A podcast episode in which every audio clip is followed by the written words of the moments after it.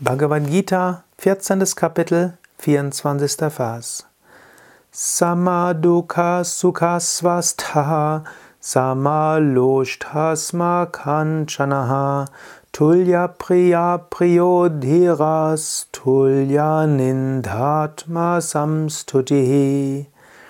Wer derselbe bleibt in Vergnügen und Schmerz, wer im Selbst ruht, für wen ein Klumpen Erde und ein Stück Gold dasselbe bedeuten, wer sich den Freundlichen und Unfreundlichen gegenüber gleich verhält, wer fest ist und für wen Tadel und Lob gleichbedeutend sind.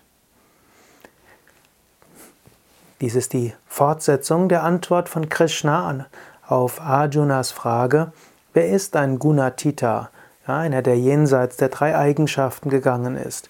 Wie verhält sich derjenige, der im höchsten Selbst verwirklicht ist? Wie ist ein Vollkommener? Wie ist ein Heiliger?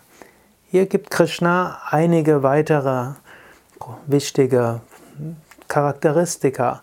Und das Schöne ist, du musst nicht warten, bis du verwirklicht bist, um so zu sein. Du kannst das jetzt schon umsetzen. Was Krishna beschreibt, was automatisch in einem Heiligen, einem Weisen ist, ist etwas, was du selbst entwickeln kannst. Und du kannst die verschiedenen Dinge im täglichen Leben eben nehmen, auch als Aufgabe, um das zu entwickeln.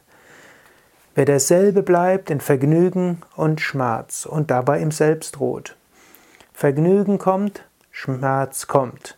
Mal schmeckt das Essen gut, mal schmeckt es weniger gut. Mal bekommst du hm, das, was du magst, mal bekommst du nicht das, was du magst.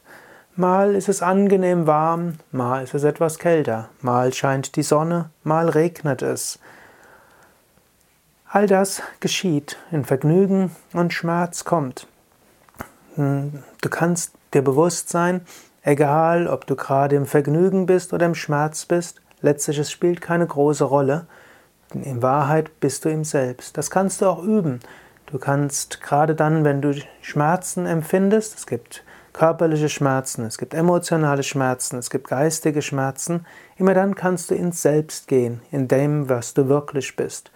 Oder auch wenn du im starken Vergnügen bist, bevor du dich zu sehr daran verhaftest, kannst du einen Moment lang nach innen gehen und in das Selbst gehen und dir bewusst sein, ich bin nicht Vergnügen, ich bin nicht Schmerz.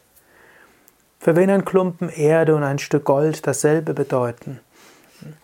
Das heißt, hm, es gibt äußerlich nichts Wertvolles oder nichts Wertvolles. Ein Klumpen Erde ist ein großes Wunder der Natur. Ein Klumpen Erde ist nicht einfach nur Erde. So viele Mikroorganismen sind darin. Eigentlich ein Klumpen Erde sehr viel interessanter und faszinierender als ein Stück Gold. Natürlich, ein Stück Gold ist mehr wert hm, für den Menschen und auf dem Aktienmarkt oder auf dem Goldmarkt.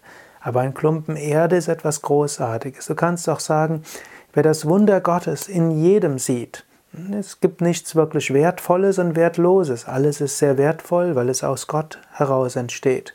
Du kannst dir dieses Wundern bewahren, also dass du dich immer wieder wunderst über Großartiges.